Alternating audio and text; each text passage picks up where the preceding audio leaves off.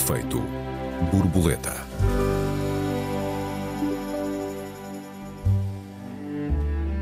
Afinal, quantos pobres há em Portugal e o que é ser pobre no século XXI? Estamos a regredir? Como foi no passado? E o que estamos a fazer para não ser no futuro? Bem-vindos a mais um Efeito Borboleta. Eu sou Joel Neto. Bem-vindos, eu sou a Raquel Varela. Olá, Raquel. Eh, boa tarde. Raquel, proponho-te um intercâmbio. Tu dás-nos conta das tuas preocupações com a, a situação no país, que evidentemente inclui e influencia a vida nas ilhas, e eu, em troca, dou-te conta daquilo que se passa nos Açores, a região mais pobre eh, de Portugal e, e uma das mais pobres da União Europeia. Uh, digamos, na esperança de que isso possa chamar a atenção do resto do país para os erros que está a cometer ou, ou que deve evitar. Parece-te bem assim? Parece-me muito bem, até porque tu acabaste de escrever um livro sobre o tema É verdade. e, portanto, estás muito E- dentro do assunto. Então, se te parece bem, vamos a isso. Foste tu que escolheste este tema, Raquel, porquê? Olha, a primeira razão por que eu escolhi eh, é porque me eh, irrita muito nós estarmos constantemente envolvidos naquilo que eu chamo um caldo político assistencialista, em que todos os dias vamos aceitando menos. Ou, ou todos os dias nos querem convencer a aceitar menos. E, portanto, eh, eu não acho que aquela sombra do Piegas não pode comer bifes todos os dias piorou. E isto leva a uma coisa que é aquela que mais me, enfim, me incomoda, que é a nossa. O Ken Loach apresentou aos 87 anos um novo filme em Cannes, depois de um filme muito desesperado, Sorry, o início, eh, com a história de um entregador, apresentou um filme cheio de esperança que se chama The Old Oak, que é o nome de um pub. As- o pub é as public houses, é onde nasceram os sindicatos em Inglaterra. É daí que vem a origem do nome de pub, que é onde se ia buscar os trabalhadores e onde eles conversavam e se organizavam. Eh, eu ainda não vi o filme, mas uma ele tem uma frase ótima. A desesperança é fascista. Eu Estou aqui a citar de cor. Ou seja, esta ideia de que nós não podemos almejar uma vida melhor, de que nós temos que nos contentar com pouco, eh, e que se reflete nestas questões, que é todas as medidas económicas são sacrificiais e são há uma antevisão ainda mais negra do futuro e portanto o que as pessoas podem espe- eh, esperar não é ter aumentos salariais substanciais é não ter uma redução tão grande é não ter um é não, não não quebrar tanto o poder de compra, é que os filhos, eh, tudo bem, não aprendem música nem um instrumento musical, mas pelo menos aprenderam a ler, já que há uma percentagem importante que nem isso aprendeu. Ou seja, eu acho que uma das, digamos assim, uma das hegemonias políticas tem sido o julgar as classes trabalhadoras que ainda conseguem ter uma vida minimamente aceitável à custa da dupla tripla jornada, de facto, contra aqueles que são pobres e miseráveis que são cada vez maior. E, e lá em cima, no, no andar de cima, ninguém se mexe. Ou seja, naquilo que é os ricos, os bancos, as empresas, etc., ninguém toca. Mas depois há esta, esta tensão entre quem trabalha e o assistencialismo. E a partir daí, esta é a noção política, vem algo com que eu cientificamente me bato há muitos anos, que é o nível de pobreza é medido a partir de uma média que inclui o próprio salário médio. Portanto, se o salário médio cai, aparentemente o número de pobres muda consoante o salário médio. Ou seja, nós não temos mais ou menos pobres. O que nós temos é uma inversão da metodologia, se eu me estou a fazer entender.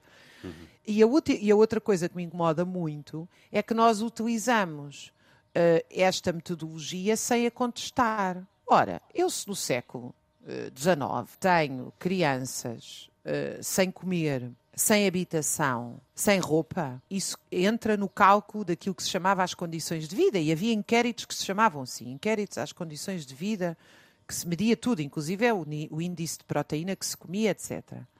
No século XXI, eu não deveria integrar nos critérios de pobreza se a criança aprendeu ou não um instrumento musical, se viaja ou não, se conhece os principais museus do país, se desenvolveu pensamento crítico. Porque é que eu continuo a medir a pobreza no século XXI como se estivéssemos no século XIX e a perguntar se ela comeu ou não? Estás a ver qual é o meu, a minha Quer dizer, este é o eixo da minha discussão. Depois podemos entrar nos números e discutir o quê. Mas o nosso padrão, os nossos números vão partir sempre de um padrão. Evidentemente que, que nós podemos sempre dizer, é verdade, ah, mas é que nós temos que resolver o problema da alimentação porque sem isso não há nada. Estamos de acordo. Evidentemente que as pessoas têm que comer e ter casa. Mas nós não podemos continuar sempre nesta conversa miserabilista, salazarenta, bolorenta, de contentem-se com pouco. Hum. Esta é a minha, digamos assim, o meu argumento principal face ao país. E claro, é bom dizer para os nossos ouvintes lá em casa que a taxa de pobreza, de acordo com esta metodologia oficial que eu critico, é 47% e depois das transferências sociais, ou seja, do Estado pagar os livros, parte dos, da alimentação, os passos sociais, rendas subsidiadas, etc., essa taxa de pobreza cairia para 18%. Para mim, não cai e não está em 47%, está acima disso. Mas sei que a situação dos Açores é mais grave e também sei que tu te deparaste com casos concretos. Eu gostava muito que tu nos contasses, porque já ouvi falar muito bem da tua reportagem. Reportagem, não sei se é uma reportagem, hum. mas. É uma reportagem de ficção, digamos assim. Uhum. É uma reportagem de ficção. Eu não quero acantonar-me aqui apenas no caso açoriano, pelo simples facto de que o conheço melhor. O que me parece é que ele é uh, paradigmático de uma, de uma rota que Portugal, na verdade, está a tomar. Parece-me que está a tomar. Todo, todo o país está a tomar. Eu devo dizer-te que há, há, dias, a propósito dos 25 anos da, da Expo 98, me detive a conversar com amigos sobre o quão extraordinário era o país em 1998. Uh, ah, havia com certeza indicadores em que Portugal não era melhor do que, do que, uh, do que agora, mas eu lembro que em, em 1998 havia classe média. E quando tu dizes muito bem que estamos em permanência a comparar o século XXI com uh, o século XIX, eu pergunto-me porquê é que não comparamos antes com o finalzinho do século XX, por exemplo. Ótima calhar... provocação, ótima provocação. Sim, é que se calhar aí nós realmente regredimos numa série de aspectos. Havia classe média em Lisboa, onde eu vivia na altura, no final de 1998, havia uh, dinheiro para viver, havia esperança. Uh, e ao mesmo tempo, nós também, evidentemente, éramos mais novos, eu, os meus amigos, tu, uh, não nos negávamos a nada e isso era auspicioso. Mas também era auspicioso para as gerações anteriores à nossa, também para elas havia esperança. Nos Açores, o que acontece quando se uh, avaliam as tendências, muitas vezes é a mesma posição salazarenta, comparando os Açores com mil, os Açores de 2023 com os Açores de 1975 ou 74, antes do advento da autonomia. O que é evidentemente igualmente salazarento e é uma desonestidade da mesma monta, porque os Açores a pré-autonomia era um território absolutamente abandonado e esquecido por Portugal.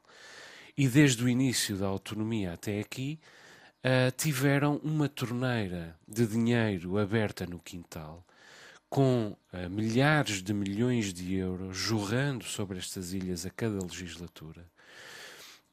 Que ilhas que paradoxalmente continuam uh, como a região mais pobre de Portugal e uma das mais pobres da União Europeia e, portanto, eu acho que é interessante uh, uh, usar os Açores como, digamos, um estudo de caso. já aqui falei na situação nos Açores várias vezes, mas talvez não sistematicamente como talvez consiga falar hoje. Porque os Açores não são apenas a região mais pobre do país, mas são a região mais pobre do, do país em todos os aspectos, Raquel, de que te possa ocorrer. Em todos os aspectos. E curiosamente, no final dos anos 90, os Açores também tinham classe média.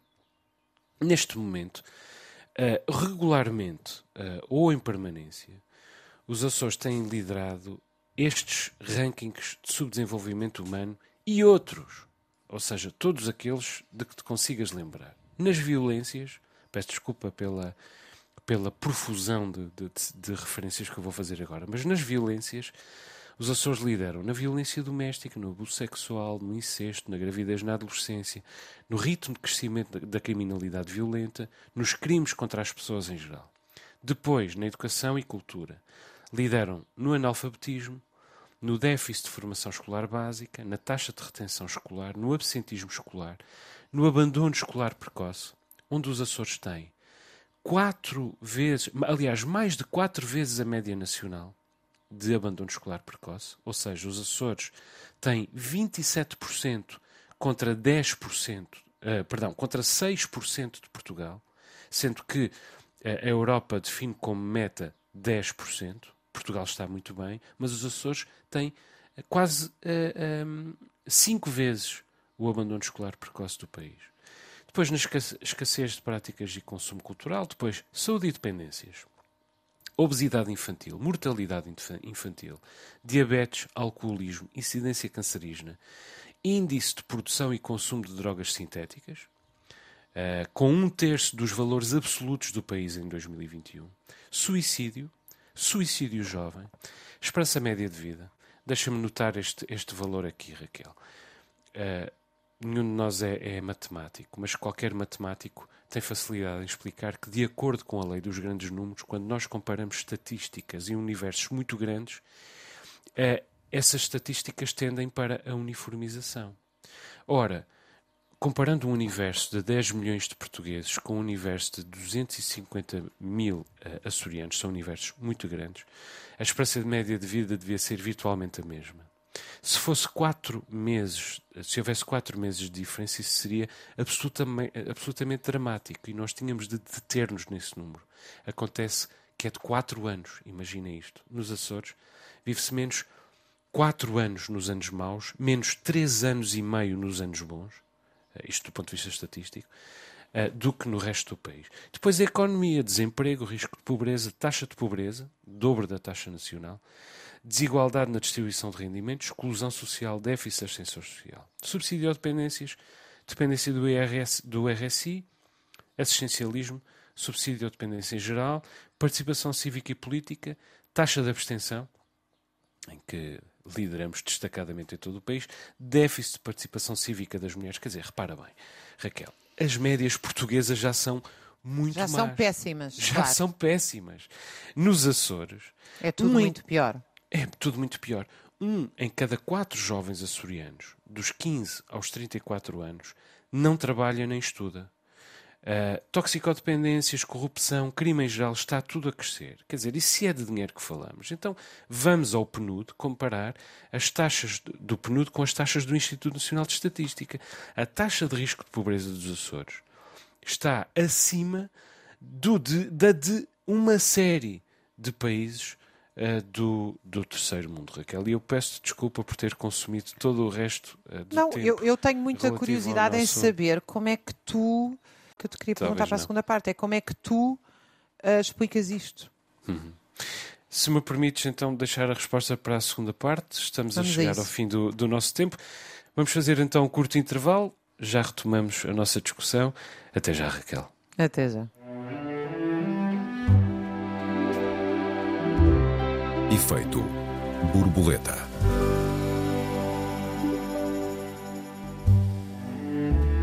Efeito borboleta, segunda parte. Esta semana discutimos a pobreza. Raquel, há pouco pediste-me que tentasse explicar. Como é que tu explicas esses números tão avassaladores? Embora reiterando que a comparação com Portugal, Portugal já está péssimo, não é? Sim, exato. Isto é um bocado roto a falar com o nu, é bom lembrar.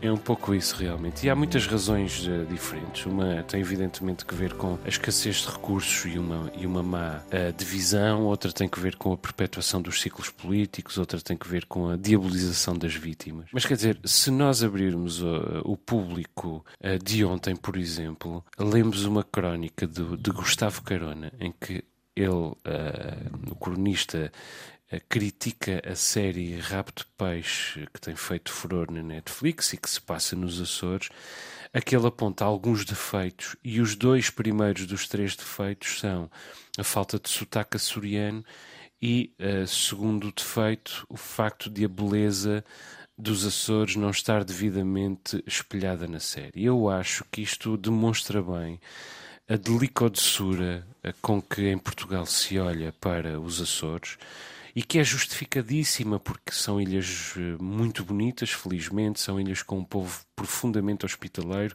Eu sei que tu, Raquel, também tens um amor imenso Gosto a estas muito. ilhas, uh, mas isso tem o um efeito paradoxal de impedir o devido escrutínio da, da vida que tem dezenas de milhares de, de, pobres. Repara bem, eu comecei a escrever sobre a pobreza nos Açores há 12 anos, eh, quando comecei a cruzar-me todos os dias com uh, notícias dispersas sobre os rankings de que, de que te falei na primeira parte num dia lia sobre a taxa de pobreza, no outro dia lia sobre as drogas sintéticas. Quer dizer, e nunca, no entanto, uh, lia uma, uh, um esforço, nem que seja dos jornalistas, uh, para pegar nestes dados todos e dizer: caramba, mas isto está aqui um padrão, isto é, é uma só história. Uhum. O jornalismo está divorciado desta situação. Ainda há pouco tempo, uma, uma, o lançamento Uh, do, do, meu, do meu livro sobre a pobreza, chama-se Jennifer ou a, a, Princesa da França, saiu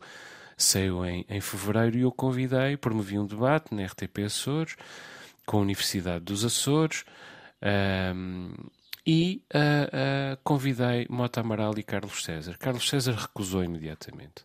Mota Amaral tinha aceitado originalmente, mas depois, quando Carlos César recusou, veio também a recusar, porque na verdade aquilo que preocupa Mota Amaral é o seu lugar na história, já não é mais nada.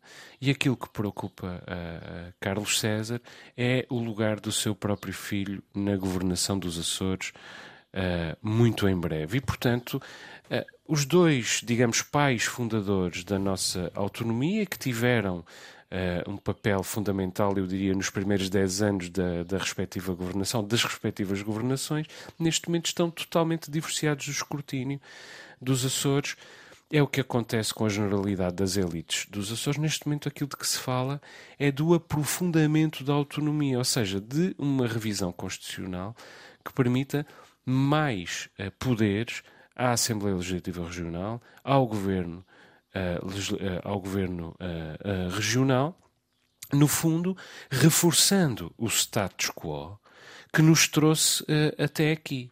Eu entendo que isto não é autonomismo, coisa nenhuma, isto é demagogia pura, e se for algum ismo, é independentismo, porque aquilo de que se fala é distinguir a presença de Portugal nestas ilhas, distinguindo o cargo de representante da República, mais uma série de, de outros uh, expedientes de verificação do estado da democracia nos Açores por parte do Presidente uh, da República. Ora, a manutenção do, estado, do status quo uh, que nos trouxe até aqui é, no fundo, uma forma de reforçar os interesses das elites e de manter os pobres longe uh, da partilha uh, dos recursos. No fundo, é fazer da pobreza uh, um bom negócio, Raquel. E eu tenho a impressão que tu reconheces estas palavras: fazer da pobreza um bom negócio. Sim, quer dizer, a, a minha perspectiva, e eu já tinha abordado um bocadinho Quer dizer, temos abordado muito ao longo dos anos nos estudos do trabalho e no último capítulo da minha breve história da Europa também. Eu acho que realmente nós assistimos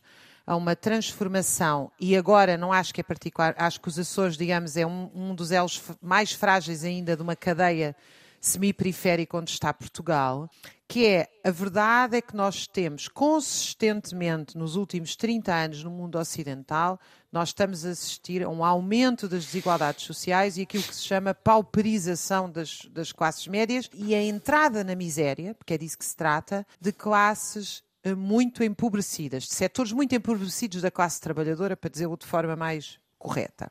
E o que é que os estudos provam para tentar enquadrar um bocadinho os dados que tu deste?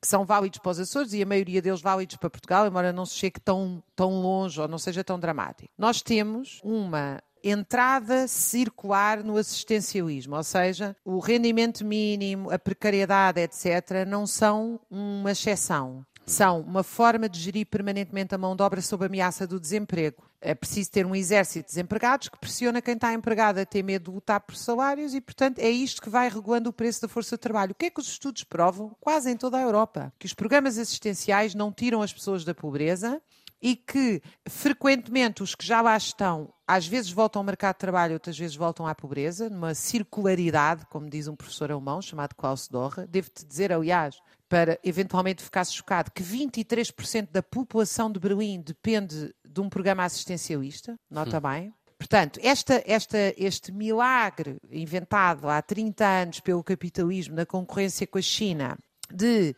nós vamos importar da China produtos baratos e aqui vamos esmifrar os salários e para evitar revoltas criamos programas assistencialistas, é uma panaceia para toda a Europa e que ainda por cima tem uma coisa que é de uma indignidade que também muitas vezes não é discutida quanto a mim. O trabalho não é só um meio de sobrevivência. O trabalho é a nossa inserção social, é o nosso reconhecimento, é o nosso prazer.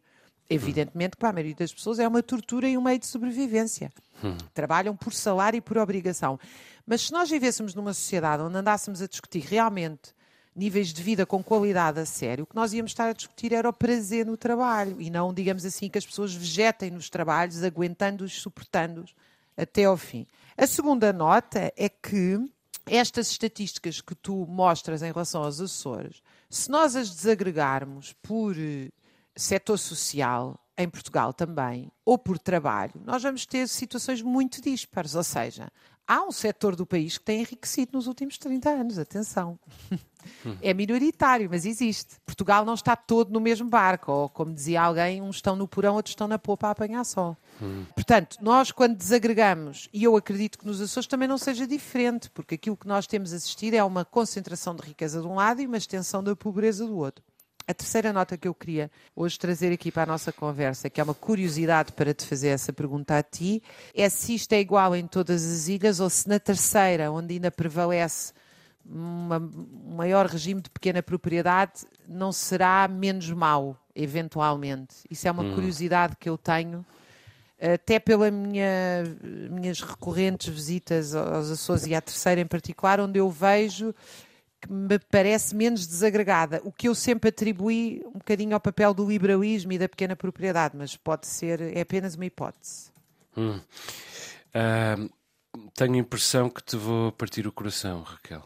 É tão mau uh, como Deixa-me deixa dizer o seguinte: eu acabei de ter uh, um filho, como tu sabes e como os nossos ouvintes provavelmente já sabem. Uhum. Tenho um filho de seis meses que vai crescer nos Açores uh, e vai crescer nos Açores, onde terá a oportunidade de ser, de ser feliz, uh, como eu não creio que lhe poderia proporcionar noutro sítio do país. Uh, porque nós temos aqui a presença dos, dos elementos, porque temos a presença do mar, estamos a meio caminho entre o, o Dante chamado Velho e Novo Mundo, temos um povo hospitaleiro, como já disse na primeira parte do nosso programa, uma beleza natural extraordinária. Temos animais, flores, eh, fauna e, fauna e flora uh, com, com abundância, mas, sobretudo, porque o meu filho, Arthur, é, nasceu de classe média e eu espero que consiga mantê-lo como uh, de classe média. Somos muito poucos, uh, somos cada vez menos. Uh, agora, para aqueles que efetivamente são de classe média, os Açores são o melhor lugar que eu conheço, uh, pelo menos em Portugal, para viver. Eu, eu, digo isto de uma maneira muito consciente. Quer dizer, os ricos vivem bem em qualquer, em qualquer, lado. Até porque os ricos vivem em qualquer lado, em todos os lados ao mesmo tempo. Em muito pouco tempo se põem noutro sítio qualquer, com tempo para usufruir uh, desse, desse lugar. Agora, uh, para a classe média, os Açores são verdadeiramente um paraíso. Acontece que, paradoxalmente ou não, para os pobres são o pior lugar uh, que eu conheço uh, em, em, Portugal. E tem que ver precisamente com aquilo que, com, que tu definiste muito bem como a desesperança. O facto de não haver luz ao fundo do túnel. Uh, não há uh, um, um, caminho de saída, não há um sítio para onde apontar, porque não há elevador social. Neste momento, dezenas de milhares de açorianos não têm qualquer possibilidade de uh, transcender a condição de vida dos seus pais. E isso, infelizmente, é transversal a todas as ilhas. independentemente de, de, de dois fatores, um de que tu já falaste, e que é um lado mais republicano, mais liberal, nomeadamente da, uh, da Ilha Terceira e das ilhas uh, que, enfim, digamos, da Terceira para o Oeste e, e em particular das ilhas que têm uh, uma, uma, maior dependência, digamos, cultural em relação à Terceira, estas mais próximas, a Graciosa, São Jorge, mas mesmo o Grupo Central em geral. Essa maior partilha da propriedade, eh, esse maior republicanismo, essa, essa, essa dimensão liberal, uh, não trouxe, ou pelo menos não persiste até hoje, uh, o suficiente para impedir a generalização da pobreza extrema, além da pobreza endémica. E por outro lado, também não podemos propriamente celebrar já não podemos, e talvez tenhamos podido no passado, o papel do Espírito Santo enquanto a, eh, a grande fé deste lado dos Açores, digamos que a grande fé de São Miguel para leste, que, ou seja, incluindo também Santa Maria, é provavelmente uh, o Senhor Santo Cristo dos Milagres, que é uma fé muito mais uh, vertical, uh, muito mais hierarquizada, e da terceira para o oeste é o Espírito Santo, que é uma, uma fé muito mais horizontal, muito mais subversiva e também muito mais dada à partilha. Muito menos hierarquizada e muito mais dada à partilha. Pois os méritos do liberalismo, os méritos do republicanismo e também os méritos do Espírito Santo, do meu ponto de vista, neste momento já não são suficientes para mitigar sequer uh, o agravamento uh, destes, destes números. Até porque aquilo que acontece com o afunilamento da classe média é uma propensão da classe média baixa para diabolizar a pobreza e a pobreza extrema. Quer dizer, os pobres não só são sujos. Às vezes também para torná-la doce, os dois extremos, na minha opinião, não? É, mas talvez, talvez. Há uma classe talvez... média que diaboliza a pobreza e outra que, é, que não quer que falemos dela. É, é, talvez, ou talvez seja a diferença entre a classe média baixa e a, e a classe média alta, ou seja, a uhum. classe média alta, eh, digamos, cria uma certa delicodoçura, idealiza a pobreza, mas a classe média baixa nem sequer reconhece que ela existe, porque ela só existe na medida em que as pessoas querem ser pobres. Ou seja, desde que eu escrevi este livro, eu sou abordado, abordado por pessoas de classe média baixa que me dizem: Ó oh, Joel, tem paciência, mas não há pobreza nos Açores. Uhum. E porquê é que não há pobreza? Porque as pessoas não querem trabalhar, porque a pessoa que me aborda tem umas vinhas para podar e não consegue quem lhe pode as vinhas. Mas eu, eu explico também porque é que essa pessoa não consegue que lhe pode as vinhas. É que ela quer a ter alguém que lhe pode as vinhas, mas quer pagar-lhe 10 euros por dia. Porquê? Uhum. Porque sempre é melhor do que não receber nada, que é aquilo que as pessoas recebem. Portanto, ela quer, no fundo, escravizar uh, os, uh, os pobres. Deixa-me deixa dar-te uma nota muito rápida em relação a isso, uhum. porque a Comissão Europeia tem um estudo tem uma, uma, uma, um sistema de acompanhamento, assim, vou, vou ser muito resumida para os, para os nossos Por favor, ouvintes. não sejas, porque eu não estou a ser, estou-me a sentir culpado. Não, a ideia é o seguinte: quando o Banco Mundial, que as pessoas pensam que enfim, é uma instituição independente, é uma instituição com uma carga ideológica fortíssima. Aliás, o Eric Toussaint acaba de publicar uma tradução de uma história do Banco Mundial fantástica em português. O Banco Mundial é um sítio onde, assim, em, em resumo, se ensina uh, basicamente a ideologia do neoliberalismo e a ideologia da nova gestão pública. Aliás, vários ministros portugueses passaram pelo Banco Mundial no campo da saúde, da educação, como privatizar serviços públicos, e o Banco Mundial desenvolveu nos anos 90 a tese de que acima de X, dois dígitos de inflação e dois dígitos de, emprego, de desemprego real, há o risco de revoluções e que a forma de conter isso é criar programas assistencialistas, dar dinheiro às pessoas. Hum. Aliás, uma coisa que o Hayek, o pai do neoliberalismo, já tinha falado na Segunda Guerra. E o que aconteceu com essa criação dos programas assistencialistas, além de uma lumpanização das pessoas que existe e que muitas vezes as pessoas mais à esquerda querem, negar, ou seja, as pessoas de facto, quando deixam de trabalhar, deixam de ter hábitos de trabalho e ficam desagregadas socialmente. Não vale a pena continuarmos a ignorar isso. Agora, é, é preciso dizer que esse desemprego é altamente, por isso é aqui que eu me distingo radicalmente da direita, aqui, em praticamente tudo, que é uh, esquecer-se que isto é completamente funcional ao modelo económico em que nós vivemos. De tal modo que agora a União Europeia, era aqui que eu queria chegar, criou um grupo de trabalho porque chegou à seguinte conclusão. Se nós damos programas assistência, se nós não damos programas assistencialistas, as pessoas revoltam-se. Se damos programas assistencialistas, as pessoas não querem trabalhar porque os salários estão quase ao nível dos programas assistencialistas. Hum, Ou seja, exato, se as pessoas forem trabalhar Uhum. e ganharem o salário mínimo ou ficarem em casa sem trabalhar e receberem o rendimento mínimo, a sua é vida vai ser igualmente mal. Uhum. A sua vida vai ser. Mas isto está escrito na Comissão de Acompanhamento das chamadas políticas ativas de emprego.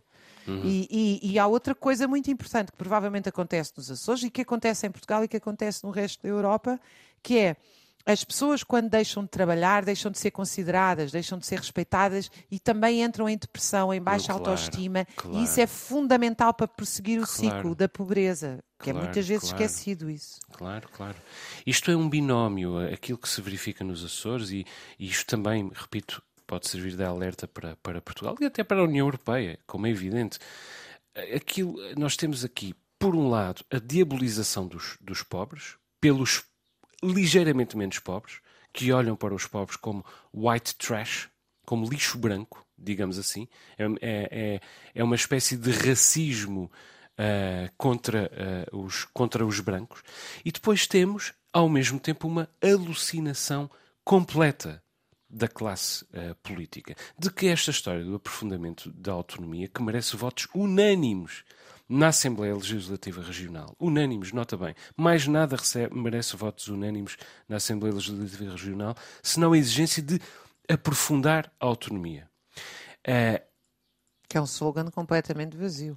Que é um slogan eh, completamente vazio e serve apenas uh, para, para tentar demonstrar serviço ao, aos açorianos.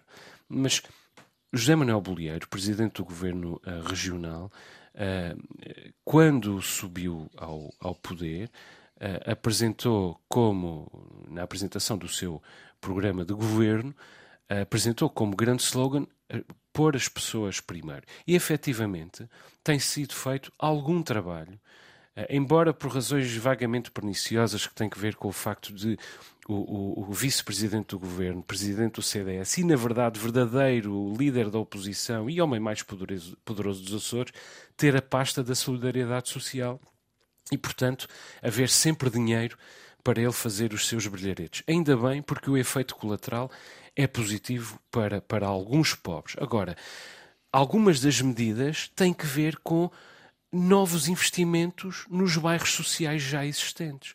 Quer dizer, nós vamos continuar nos Açores a investir na política do gueto.